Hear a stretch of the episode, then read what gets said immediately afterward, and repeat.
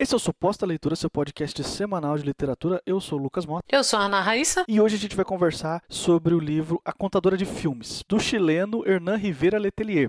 Esse livro foi publicado originalmente em 2009 e, e foi traduzido para o Brasil na edição de 2012 da falecida e querida Kozak Naif. Então ele só teve essa edição no Brasil, não há outra tradução dele. Não, não sabemos se, se tem outra editora que tenha comprado os direitos da tradução no Brasil, porque nada foi divulgado. Então a gente leu essa tradução da Kozak e esperamos muitíssimo que haja interesse suficiente para que, que esse livro volte a ser publicado. A gente vai explicar porquê do nosso interesse, por que a gente acha que ele merece uma nova edição no Brasil e talvez você encontre por aí em sebo, talvez não porque os livros da Kozak estão caríssimos em sebo, né? Mas assim, é a única edição que tem em português e até hoje a tradução, se eu não me engano, não tem mais tradução. O Lucas tinha me falado que tem mais um livro dele só que é traduzido para o Brasil. Então a gente tá falando dessa edição específica da Kozak de 2012, que levou um tempinho desde que foi publicada em 2009, mas que tá aí. O Hernan, ele é um autor muito prolífico, assim, ele tem vários livros, é, é, principalmente romance, ele tem dois livros de conto e ele tem um livro de poema. Ele começou a carreira sendo como poeta. Ganhou um concurso de poemas de uma rádio, e mas ele é romancista por, se a gente for contar, a maior parte das produções dele é de romance, tem contos também,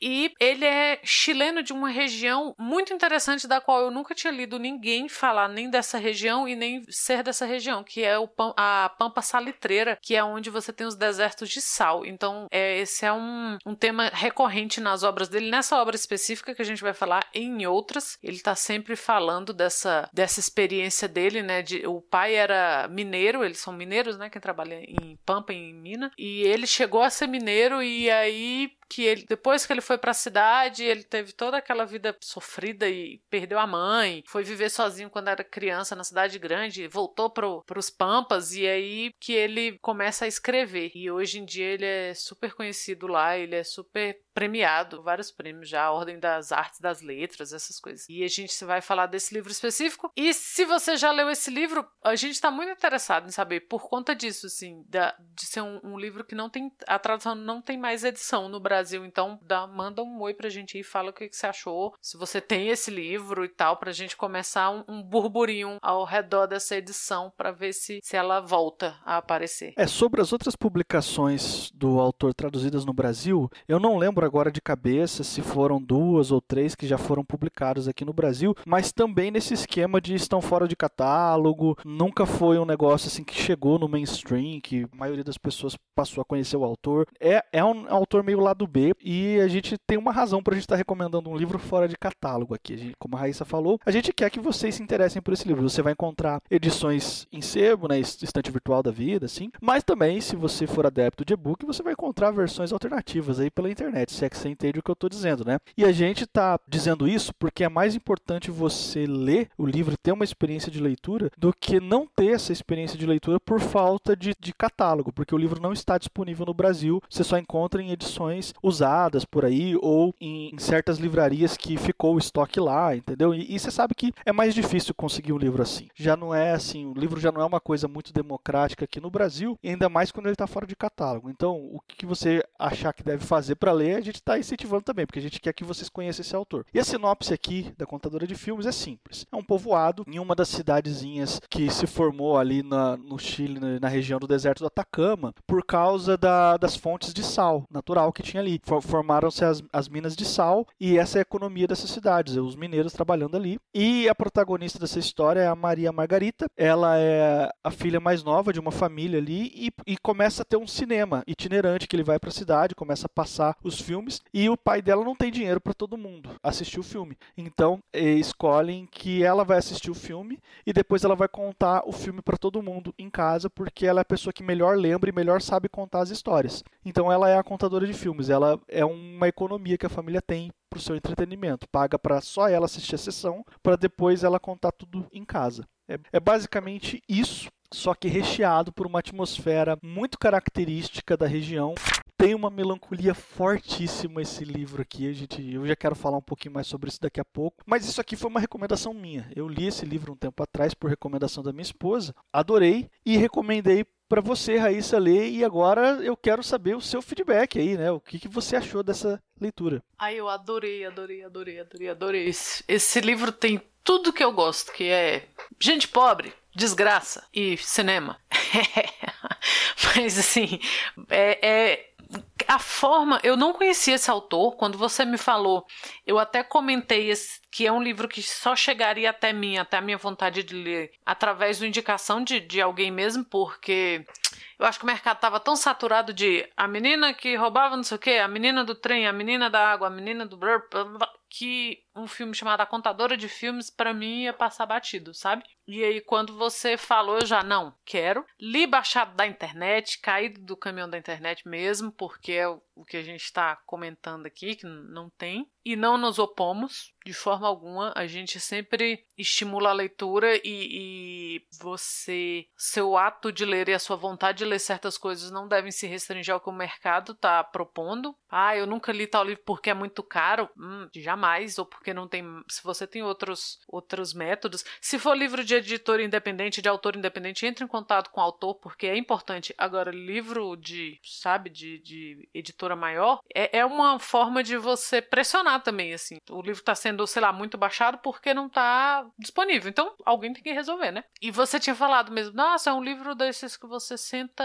e lê rapidinho. Para mim, livro nenhum você senta e lê rapidinho, porque eu, eu não leio o livro de uma vez. Tem muitos anos já que, assim, é raro eu pegar um livro e ler, nossa, li de um dia para outro. Por questão de tempo, de, de variedade de leitura, de, de tudo, mas não quer dizer que o meu interesse seja menor. Eu adorei esse livro, ele com certeza vai ser desses dos, das melhores leituras do ano, a não ser que eu tenha um ano fabuloso e tremendo e ele fique para trás, mas eu acho difícil. Eu gostei muito do estilo do, do, do autor. Eu gostei muito do fato do autor ter uma personagem feminina e ao longo do livro você esquece que é um cara que está escrevendo uma mulher, porque ele não é porque, cara, um homem escrevendo sobre a mulher, a margem de erro para ser otário é alta. É, alt, é altíssima. Um homem fazendo qualquer coisa, tem. Licença, Lucas, um homem fazendo qualquer coisa, a margem de erro para ser otário é alta. E um homem escrevendo como uma mulher, né?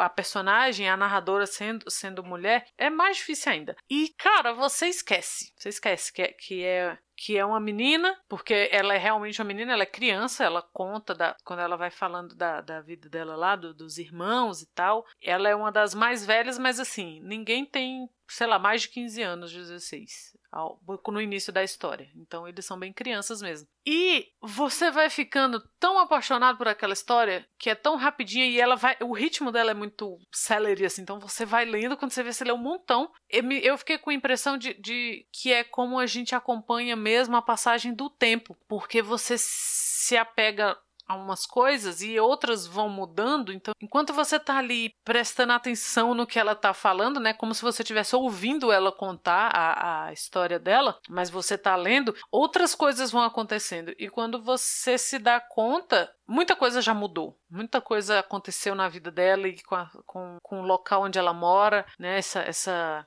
essa é, comunidade de mineiros, é você vai começando a conhecer outros personagens que, que fazem parte ali da, daquele universo dela. Parece tudo muito simples. Ele tem essa, essa impressão de que é tudo muito simples e fácil de entender. E aí, quando você termina, você tá chorando no cantinho. Porque você tá assim, eu quero ler tudo desse cara. Ou eu quero ler mais coisas da Maria Margarita. Sabe? É muito legal a relação que ela tem com os irmãos, com o pai, que eles têm com o cinema, deles é apaixonado por cinema, assim, e ela vai contando por que essa coisa de, de logo filme e por que que ela é que conta os filmes e qual como começou essa paixão de todos os irmãos pelo cinema e que o pai ama e como que se dá a, o cotidiano daquelas pessoas ali que o cinema era o programa do sábado, né? Então como que isso se, se insere naquele mundo ali?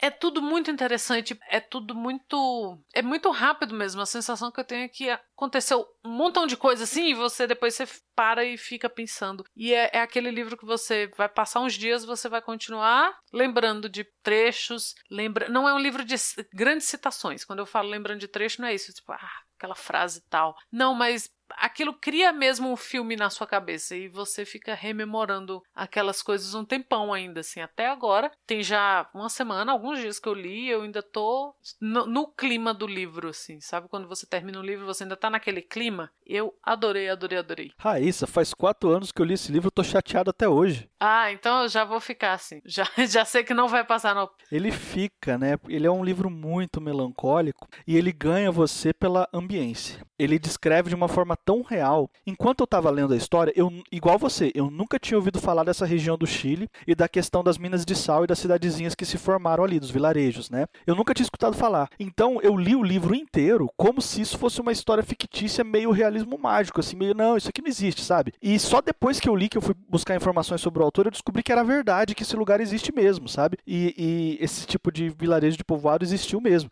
E mesmo achando, eu li achando que era ficcional e ainda assim eu tava com, tava com uma cara de realidade para mim que eu tava visualizando as coisas, eu me sentia lá, eu, eu visualizava eu sentia o que estava acontecendo, eu sentia aquele povoado, aquelas pessoas, aquela. Como que eu posso definir assim? Tem uma sensação de falta de rumo que, que permeia a vida daqueles personagens ali que é muito grande, porque a mina está em decadência, né? É, ela está produzindo cada vez menos e eles sabem, todo mundo ali sabe que um dia ela não vai produzir mais e que como a economia da cidade é baseada na mina, a cidade não vai existir mais. Então eles sabem que cedo ou tarde eles vão ter que sair dali. Eles vão ter que ir embora. Eles vão ficar no deserto para nada, sem ter como produzir, sem ter como, sem ter como trabalhar. Então, tem uma sensação de falta de rumo e de desespero até por parte de alguns personagens muito grande grande. Mas eu queria comentar a personagem da mãe, da mãe da, da Maria. Ela não tá ali na casa, né? Assim, sem.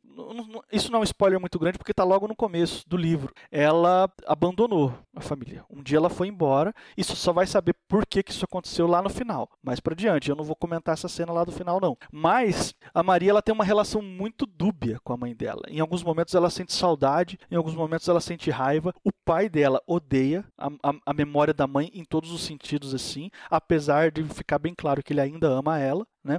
E o arco da personagem principal, da Maria, ela, ela vai se desenvolvendo. E assim, a, a nossa vida consumindo filmes americanos leva a gente a acreditar que a história vai para um lado, que vai acontecer uma, uma determinada sequência de ações com a Maria e de, de resultados das, das decisões dela. E você está esperando esse tipo de história. E na verdade vai para um lado completamente diferente. E aí o autor lembrando você: ó, isso aqui é a América Latina, isso aqui é a nossa realidade. As coisas aqui são diferentes mesmo. E aqui está um exemplo para você entendeu? Então esse livro ele ficou muito comigo por causa disso, por causa de todas essas sensações que ele despertou em mim. Isso que você falou da sensação de falta de rumo é verdade. E assim, por mais que tenha essa urgência de que, olha, isso aqui não vai durar para sempre, isso aqui não é, não, não estamos em segurança, não é um sentimento de temos que fazer alguma coisa. É exatamente o que você falou, você definiu muito bem. É falta de rumo. É, não é vamos fazer alguma coisa. É, não sabemos o que fazer. Então a gente vai ficar aqui até que isso, sei lá, se resolva ou, ou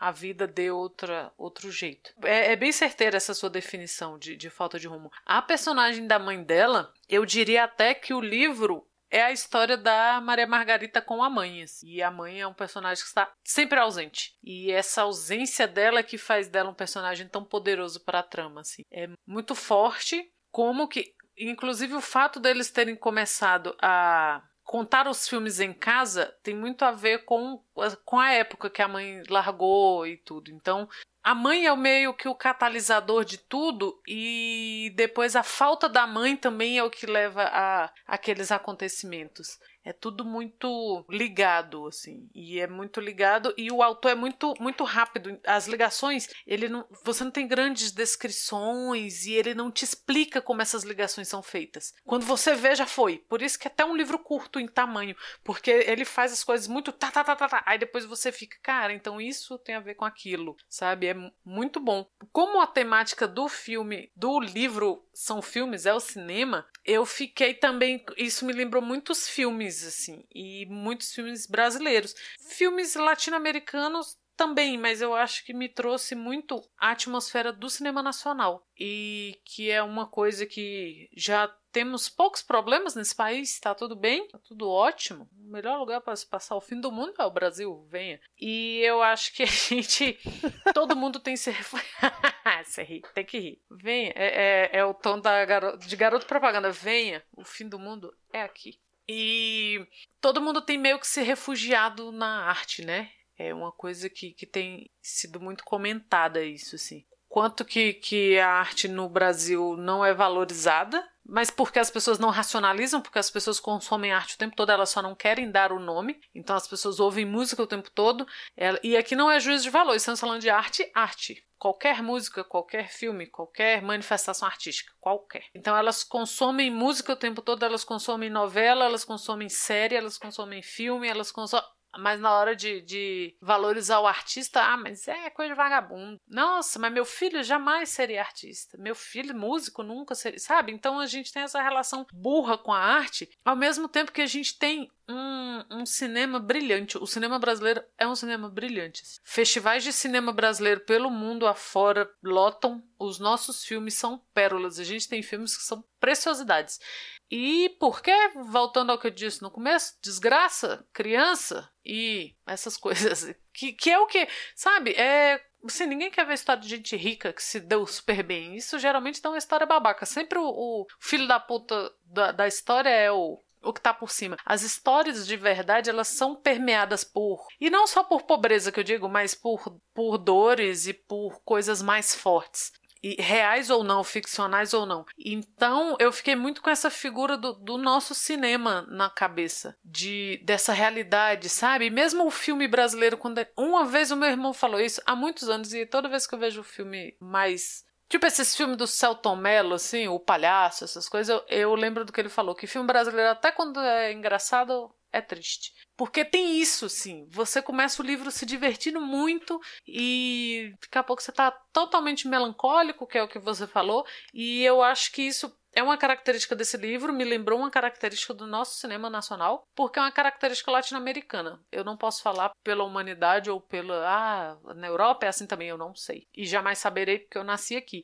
Então tem muito isso dessa paisagem sentimental latino-americana. Tudo é meio engraçado, divertido e triste ao mesmo tempo, assim. É muito e esse livro ele condensa isso muito bem. E acho que é por isso que ele me lembrou tanto o cinema nacional, porque o cinema nacional condensa isso, sabe? Quando você revisita nossas histórias através do cinema, que não tem nada a ver com o cinema contado no, no, no, livro, porque o cinema contado lá é o cinema de Hollywood, de bang bang e tal, e que é muito legal a forma como é colocado também, mas eu acho que, que é isso, assim, o refúgio que a gente hoje tem na literatura, tanto lendo quanto discutindo aqui com, entre nós e, e com amigos, ou vendo séries e vendo filmes, e as pessoas estão meio buscando coisas, sabe, e baixando filme e lendo livros e tal, é o refúgio que eles acharam no livro Aquela história ali, aquela. Eles estão num deserto de sal. É um triste. É uma, é uma situação triste. É uma situação pesada. É uma, um, um, um clima extremo e histórias de vidas, vida extremas assim. E o refúgio deles é a arte, o refúgio deles é ir lá ver a menina contar. E ela tem um, um, período que também não é spoiler, mas que ela fala que mesmo as pessoas que foram ao cinema iam na casa dela ver ela contar. Pela comunhão, né? É, é gente não vive só. E eu acho que esse tempo da pandemia trouxe isso à tona, assim, a gente não vive só, a gente não produz só, a gente nada, nós somos seres sociais e a arte é o que conecta a gente. A, a narração, eu diria principalmente, porque desde que a gente não tinha uma linguagem muito desenvolvida enquanto linguagem humana e a gente sentava ao redor de fogueira e fazia desenhos em paredes de caverna, a gente queria contar alguma coisa porque a gente queria se conectar. E hoje em dia o Lucas como, como escritor pode falar isso, essa necessidade de se comunicar e de se conectar. O escritor ele não escreve e não tá nem aí pro que o público acha. Pelo contrário, senão não, não, não procuraria se aperfeiçoar e tal. E quando você conversa com um autor ou quando você gosta de qualquer coisa produzida por uma pessoa e você quer ter uma espécie de conexão, não precisa nem ser a conexão física, né? De ir lá falar, de mandar um e-mail. Mas essa conexão é o que permeia as nossas histórias, enquanto leitores, enquanto criadores de cultura e enquanto latino-americanos. Eu acho que esse livro condensa tudo isso. Existe também um grupo de autores que gosta de chocar o leitor, que quer, assim, isso é um sentimento válido para você se despertar. Mas tem gente que acha que você só choca o leitor com uma cena explícita de violência, entendeu? Alguma coisa mais gore, assim. E esse livro não tem essa cena explícita de violência e ele me chocou um pouco quando eu li, sabe? Ele me choca pela, pelo contexto de vida das personagens, ele me choca pela realidade sofrida que elas estão, pelas limitações não só financeiras, mas sociais e até emocionais em algum sentido eles estão. Então, é, o Hernan Rivera aqui, ele me chocou pela sutileza, que é um negócio raríssimo de acontecer na literatura. É, quando você veio já foi, sabe? Quando você fica assim, nossa, eu li isso, ou nossa, o que, que é isso que eu tô sentindo? Porque quando no início você acha tudo tão legal, tão bonito assim, né? Aquela é uma família pobre, mas eles são bem unidos, eles gostam de cinema, eles curtem aquilo juntos. Aí daqui a pouco você tá, ah, que lindo, daqui a pouco você tá triste, você tá assim bem. Não era para eu estar triste, o que está acontecendo? Por quê? Porque ele é muito sutil, muito. E estamos chegando ao final aqui de mais um podcast. Se por um acaso esse aqui é o primeiro suposta leitura que você está ouvindo, eu quero te lembrar que esse aqui é um podcast semanal. Toda quarta-feira sai um episódio novo falando sobre algum tema dentro do universo literário. E não se esqueça de assinar o nosso feed, caso você ainda não seja assinante. É só procurar por suposta leitura aí no agregador da sua preferência ou até mesmo no Spotify. Nós estamos nas redes sociais também. Estamos no Twitter, estamos no Instagram como arroba suposta leitura. Quiser mandar um e-mail pra gente é supostaleitura.gmail.com. Eu sou o Lucas Mota, você me encontra no Twitter e no Instagram no arroba mrlucasmota. Eu sou Ana Raíssa, eu também tô no Twitter, é arroba Ana Raíssa, tudo junto com dois N's, dois R's, dois S. Fiquem bem, fiquem em casa se puderem, semana que vem a gente tá de volta.